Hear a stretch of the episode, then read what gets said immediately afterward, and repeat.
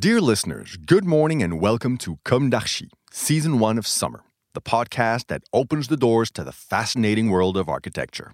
For newcomers, let me introduce myself. I'm the spokesperson of Anne Charlotte Despont, PhD in History of Architecture, published author, head of a communication and development agency based in Paris, France, dedicated to architecture. Let's meet every week to discuss culture and architecture with specialists and learn how to look at projects through a context and diversity lens.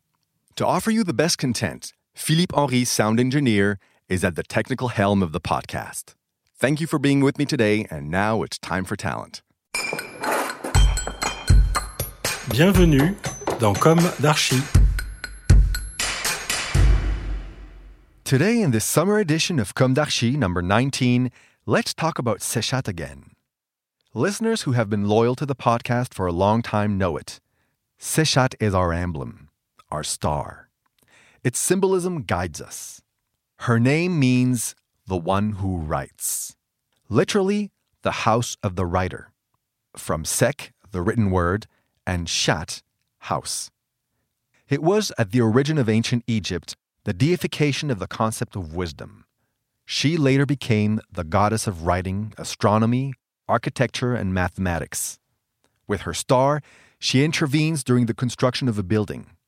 She determines the orientation of the building and ensures the accuracy of its layout. What a symbol.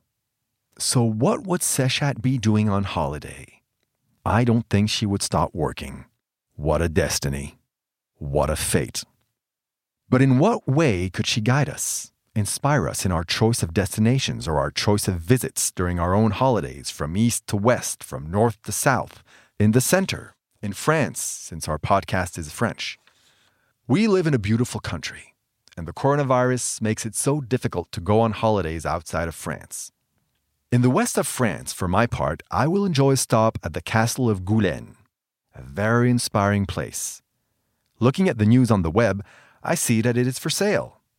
Is it an old ad? I'm not promoting any sale here.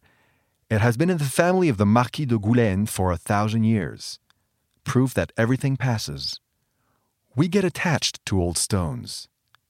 No doubt they are the vehicle in our imagination of our desire for eternity. This castle is the first castle of the Loire area at the gates of Nantes. It is modest in size, a jewel built, among others, in tuffeau stone, composed of strata dating from different periods, including a remarkable Renaissance main building. I had the opportunity a long time ago to listen to Alfred Deller, A Moment of Grace, as there are few in life. Now let's go in the southwest, to the Cap Ferret, and its old fishermen's huts turn into comfortable villas. The ritual dinner at Hortense, an institution.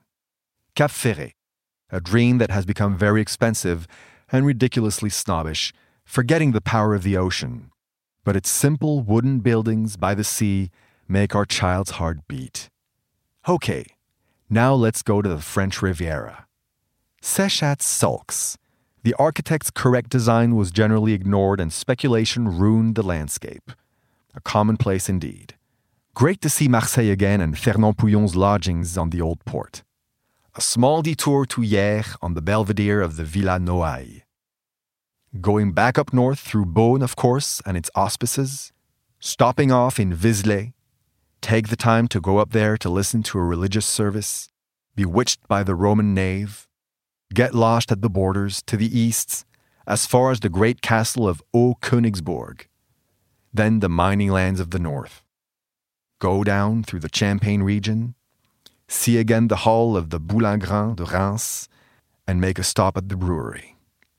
Return to the heart of Paris, stroll not far from Notre Dame to see and think where are we going? And you, any inspirations for this summer? Let's keep in touch and meet again next week for our new summer issue.